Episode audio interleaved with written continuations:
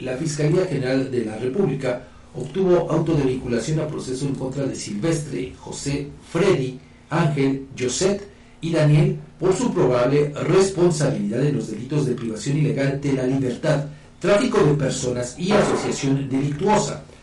El domingo 14 de enero, elementos de la Secretaría de Seguridad Ciudadana, Policía Municipal de Coajomulco y agentes de investigación adscritos a la Procuraduría General de Justicia atendieron un reporte realizado al Servicio de Emergencia 911 en el cual mencionaban que en una bodega estaban albergadas personas migrantes.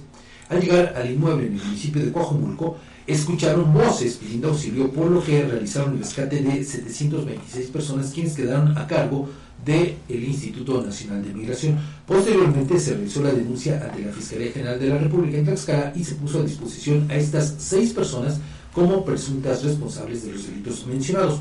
Por lo anterior, el Ministerio Público Federal realizó diferentes diligencias y solicitó a la autoridad judicial una orden de cateo a este inmueble allá en Coajomulco. Con relación a los detenidos, se efectuó la audiencia en donde el juez correspondiente calificó como legal la detención de las seis personas y los vinculó a proceso por los delitos referidos. Además, les fijó prisión preventiva justificada y se decretó un plazo de dos meses para el cierre de la investigación complementaria. Y bueno, pues en este contexto solo hay que decir que pues hasta el momento pues no se sabe eh, pues qué ha pasado o si se va a citar a declarar o no al dueño de esa bodega.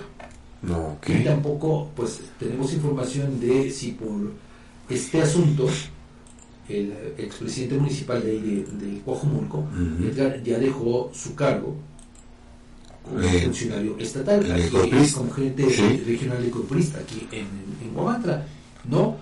Supuestamente hasta la próxima, el próximo 29 de este mes se vencería una licencia que había perdido, había solicitado. para no presentarse a, trabajar por motivos de salud. En apariencia. En apariencia. Pero pues vamos a estar pendientes también para